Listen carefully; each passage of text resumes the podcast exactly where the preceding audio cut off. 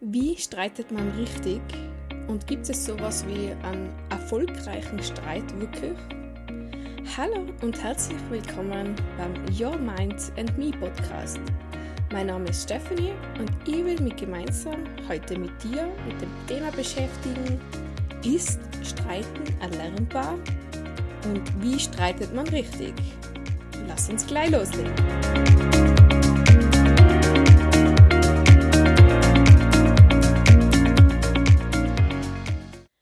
Vielleicht sind bei dir gleich zu Beginn ein paar Fragen aufgetaucht über das Thema Streit.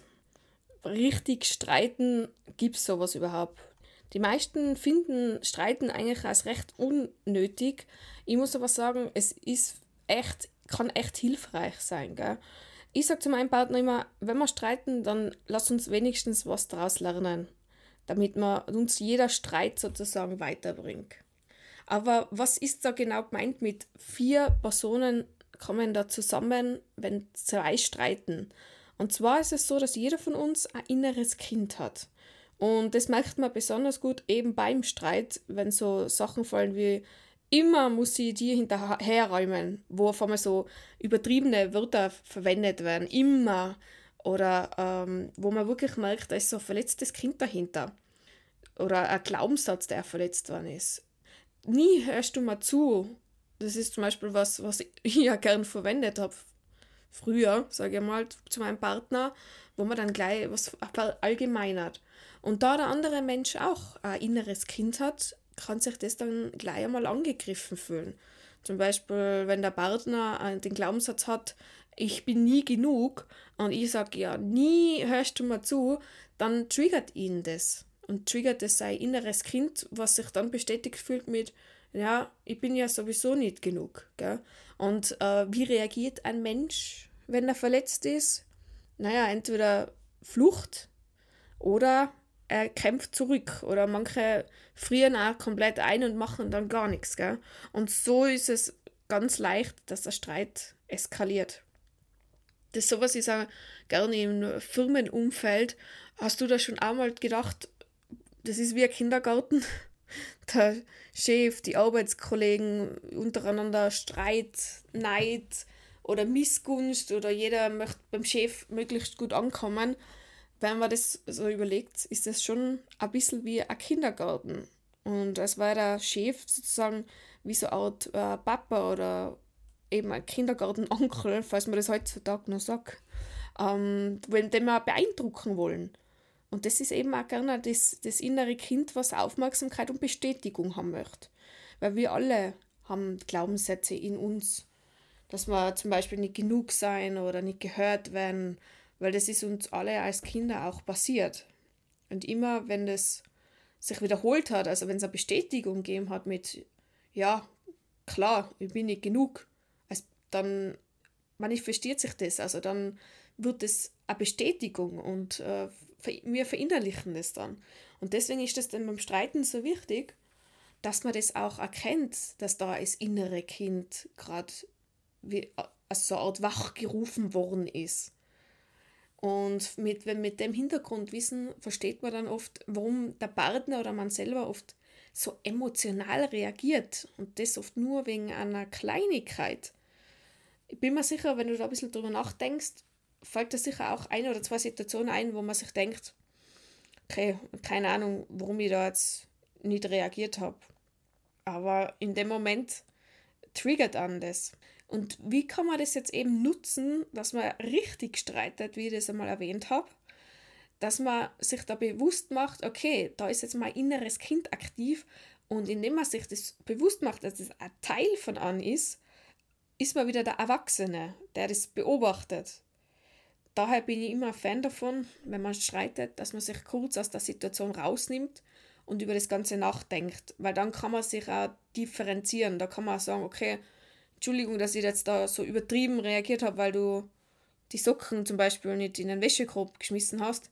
Das war einfach mein inneres Kind, was das Gefühl gehabt hat, du hörst nicht auf mich oder ich, ich werde nicht gehört oder das, was ich mache, ist nicht genug, zum Beispiel. Macht man das, ist es einfach leichter nachzuvollziehen. Ich würde da im Anschluss auf jeden Fall noch eine kleine Übung zeigen, die kannst du dann gerne mit deinem Partner machen. Die ist wirklich super toll dafür, andere Perspektive einzunehmen. Aber lass uns zuerst über das Thema Streiten noch ein bisschen allgemein drüber sprechen.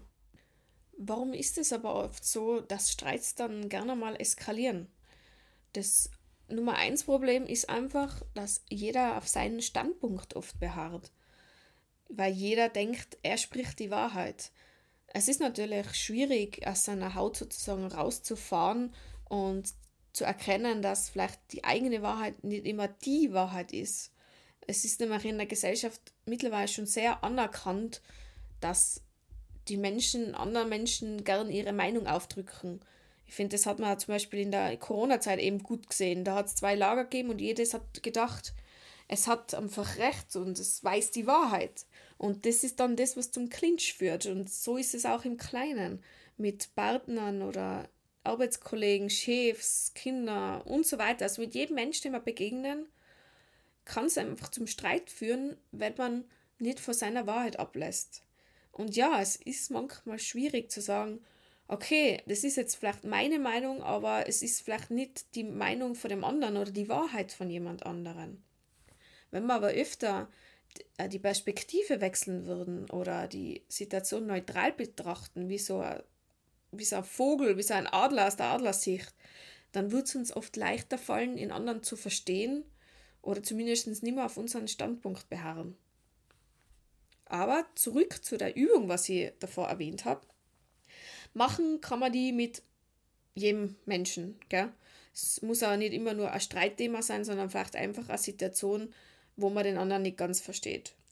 Und zwar, für das brauchst du da drei Stühle. Und zwar auf einen Stuhl sitzt du einfach dich, beim anderen Stuhl sitzt die Person, mit der du das eben machen willst, und der dritte bleibt leer. Du kannst es übrigens auch für dich alleine machen, wenn jetzt der andere Mensch da nicht mitmachen will oder du das einfach lieber für dich machst, ist es auch kein Problem. Und dann, wenn du auf dem Stuhl sitzt, denk die gedanklich in die Situation rein und spür da wirklich rein. Also, wie war das? Was war deiner Meinung nach, was hätte anders sein sollen oder was wolltest du vom anderen? Und falls du das mit einer anderen Person machst, darfst du das auch sagen. Zum Beispiel, ich hätte mir in der Situation gewünscht, dass du einfach gleich deine Kleidung aufgeräumt hast. Bleiben wir jetzt bei dem Thema Kleidung aufräumen zum Beispiel. Und ich habe das Gefühl gehabt, du hast mir einfach im Stich gelassen und ich mache alles allein. Und da darf ruhig auch ein Vorwurf fallen. Wichtig ist, dass die zweite Person das dann einfach nicht persönlich nimmt, weil es ist Teil der Übung. Gut, dann setzt du die auf den Stuhl, wo die andere Person sitzt. Also die steht auf und du setzt die auf seinen Stuhl. Und dann versuch die in die Situation aus seiner Sicht reinzufühlen. Und seh dir da wirklich mit den Augen von dem Menschen und, und spür mal da rein. Und dann schau, was da kommt. Wie würdest du dich fühlen, wenn da jemand auf die so zukommt? Und vielleicht kannst du in dem Menschen auch reinfühlen, weil du weißt, was auch seine Meinung ist. Wenn da zum Beispiel eben der Partner sagt, ein paar Socken, was umliegen, ist für mich kein Problem, sagt er das dann vor. Okay, für mich ist das kein Problem. Wie fühle ich mich jetzt dabei, wenn sie mal den Vorwurf macht? Und da spür die rein und teile es auf jeden Fall auch gerne deinen Partner mit, was du da für Gedanken oder Gefühle hast. Wichtig, wir bewerten uns da nicht gegenseitig. Also nicht, dass da jetzt gleich ein neuer Zaun, äh, Streit vom Zaun bricht so. Gut, und jetzt der dritte Stuhl. Dann sitzt du auf dem dritten Stuhl. Das ist, ich sage mal, der neutrale Stuhl.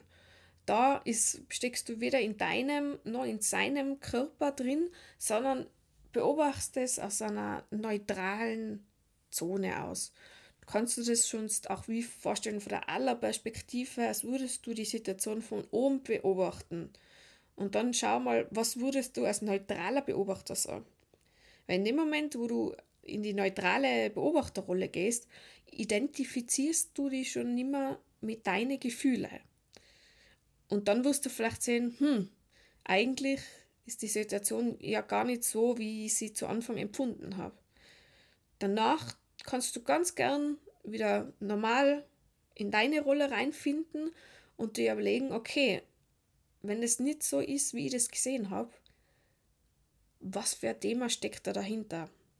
Warum reagiere ich so? Gibt es da eventuell einen versteckten Glaubenssatz, was mein inneres Kind denkt, was da so reagiert hat? Weil wenn wir oft emotional übertrieben reagieren, ist es gerne mal das innere Kind, das innere Schattenkind sozusagen. Und mit dem identifizieren wir uns dann gern.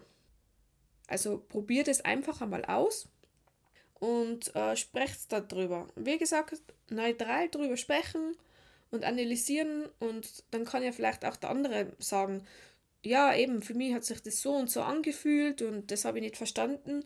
Und so können wir auf eine ganz neue Verständnisebene auch gehen mit unserem Partner, Kind oder mit wem auch immer wir das machen. Und wie erwähnt, wenn jetzt der, der zweite nicht dazu bereit ist oder wir das nicht wollen, können wir das auch so machen, gell? sich so einfühlen. Und so lernen wir einfach ein Verständnis für den anderen zu haben.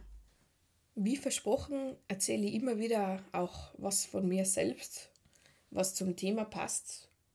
Und da wir ja jetzt das Thema Streit haben, würde ich da gerne berichten von einem Streit, den ich gerade gestern mit meinem Partner gehabt habe. Und zwar, der Auslöser war eigentlich was ganz Lapidares, wie man zuerst meint. Gell? Also äh, es ist darum gegangen, dass bei seinem iPhone, das Google Maps, oft einmal nicht funktioniert. Gell? Und ich bin ein Mensch, ich, bei mir muss es funktionieren, ich bin ein kleiner Perfektionist und habe mir dann auf, über das Handy aufgeregt und habe gesagt, das blöde iPhone, nie funktioniert das Google Maps. So, eigentlich eine Kleinigkeit, wirst du jetzt denken. Es hat aber bei uns einen Streit ausgelöst. Und zwar weil sich äh, der, mein Partner angegriffen gefühlt, weil ich das Handy einfach beleidigt habe. Aber was hat das jetzt genau mit ihm zu tun? Es war nicht nur das Handy, sondern wie wir nach dem Streit herausgefunden haben, wo wir dann das nochmal von außen stehend, wie ich davor gesagt habe, mit der Adlerperspektive den Streit analysiert haben, hat er sich angegriffen gefühlt, persönlich. Also da hat er nicht nur das Gefühl gehabt, ich beleidige sein Handy oder kritisiere sein Handy, sondern ihn als Person. Wo ich ihm dann erklärt habe, das war überhaupt nichts gegen die selber, sondern mir hat einfach nur das Programm jetzt aufgeregt. Ich habe nichts gegen Apple oder iPhone generell. Und wenn man das nicht analysiert, so ein Streit, kann es gleich einmal was Größeres auslösen. Und dann streitet man sich immer wieder wegen Kleinigkeiten, wo aber der Grund einer ist. Also bei ihm das Gefühl, nicht genug zu sein, das ist bei ihm sehr, sehr tief verankert, kann dann jeder Streit auslösen. Immer wenn ich irgendwas kritisiere, was nur im entferntesten mit ihm zu tun hat, kann er sich angegriffen fühlen. Und das ist das, was ich mit richtig streiten meine. Wenn man das nicht analysiert und er nicht die Chance hat, oder auch ich, das zu reflektieren und zu sehen, oh, da steckt was Tieferes dahinter, streitet man sich immer wieder wegen demselben, nur die, ich sage mal, die Symptome, also die, die Gründe, warum der Streit dann vom Zaun bricht, ist dann ein anderer. Daher ist eben eine Reflexion sehr wichtig. Was da jetzt ganz gut dazu passt, und zwar sind die drei Angelegenheiten. Das ist was ganz Spannendes, und zwar geht es darum, dass es meine Angelegenheiten gibt, es gibt deine Angelegenheiten und es gibt Gottes Angelegenheiten. Da möchte ich gleich zu Gottes Angelegenheiten was sagen. Man muss nicht an Gott glauben, man kann auch an, an Allah oder ein Buddhist sein oder was auch immer. Das hat eigentlich nichts mit, mit Religion zu tun, sondern das sind die übergeordneten Angelegenheiten, also Sachen, die wir nicht beeinflussen können. Wie zum Beispiel das Wetter, wenn wir sagen, ich hoffe, an dem Tag, wo ich den Ausflug mache, ist das Wetter schön. Das ist zum Beispiel Gottes Angelegenheiten. Da wissen wir nicht, wird es wirklich so, wie wir das wollen, oder wird es ganz anders. Das müssen wir einfach akzeptieren, wie es ist. Was ist jetzt genau meine Angelegenheit? Meine Angelegenheit sind meine Gefühle, meine Glaubenssätze und wie ich mich verhalte. Also mein Verhalten und meine Reaktionen die gehören zu meinen Angelegenheiten. Andere Menschen haben auch nie die Macht dazu, dass wir uns schlecht fühlen. Vielleicht wirst man da im ersten Moment widersprechen und sagen, doch, doch, hallo, mein Partner oder mein Kind oder so hat was Verletzendes gesagt und dann habe ich mich so gefühlt. Aber grundsätzlich sind wir schon verletzte innere Kinder. Also wir haben schon eine Verletzung in uns. Die Menschen um uns tun den nur wachrufen. Also die drücken wie einen Knopf. Der Robert Betz hat das ganz gut gesagt, das sind alles Knöpfe-Drücker. Die wissen einfach, die kennen uns und die wissen, wo sie drücken müssen. Nur die eben Verletzungen sind schon da gewesen. So wie Verletzungen wie ich bin nicht genug oder ich mache nie was richtig, ich bin nicht liebenswert. Und wenn sich dann ein Mensch so verhaltet, dass wir uns darin bestätigt fühlen in die Glaubenssätze, sind wir verletzt. Wenn wir es aber nicht glauben, dann kann uns der andere nicht verletzen. Ich nehme da immer das Beispiel mit Haarfarbe zum Beispiel her. Wenn jetzt zu mir jemand sagt, oh, das Blond steht dir überhaupt nicht, würde es mich nicht verletzen. Warum?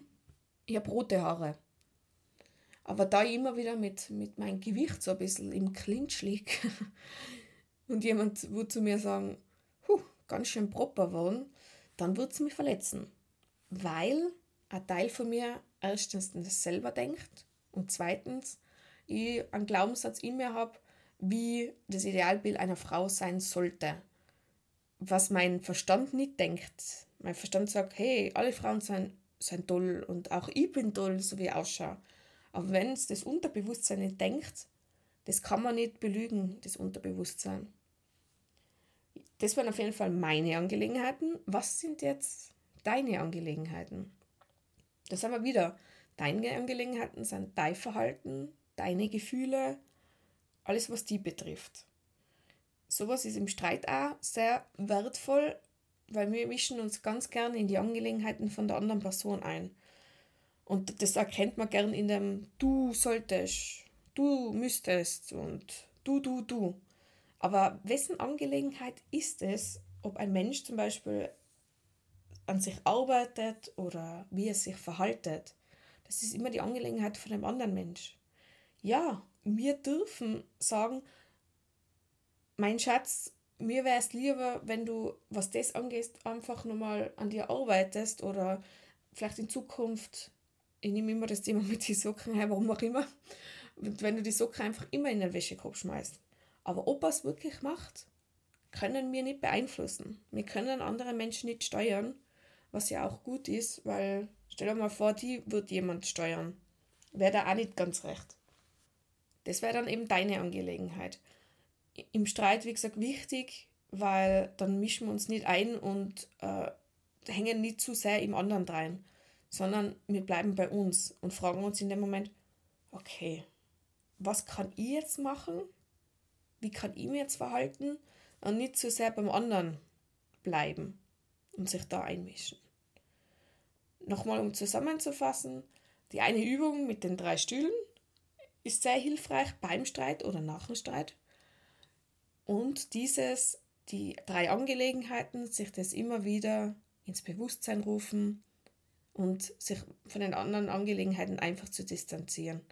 Auch was die Gottesangelegenheiten angeht, dass man nicht probiert, Sachen in den Griff zu bekommen, die man nicht in den Griff hat. Wie zum Beispiel, wenn jemand krank ist, ob er gesund wird. Das haben wir nicht in unseren Händen. Das war es auf jeden Fall jetzt zum Thema richtig streiten. Vielleicht bist du jetzt auch mehr der Meinung, dass es sowas gibt wie richtig streiten ich wünsche dir auf jeden Fall viel Spaß, die Techniken auszuprobieren und deinen Partner oder die Menschen in deinem Umfeld ein wenig von einer anderen Seite kennenzulernen und auch dich. Danke auf jeden Fall für dein Zuhören. Noch kurz in eigener Sache. Unten in der Beschreibung findest du einen Link zu meiner Website, wo ich Seminare anbiete, online und vor Ort im Zillertal. Darfst gerne mal reinschauen und die Links zu meinen Accounts von Facebook und Instagram, wo ich auch immer wieder Inspirationen und Informationen einfach teile. Dann nochmal danke und ich wünsche dir auf jeden Fall einen schönen Tag und den nächsten Streit, dass er für dich einen Mehrwert hat, aus dem du lernen darfst. zum nächsten Mal.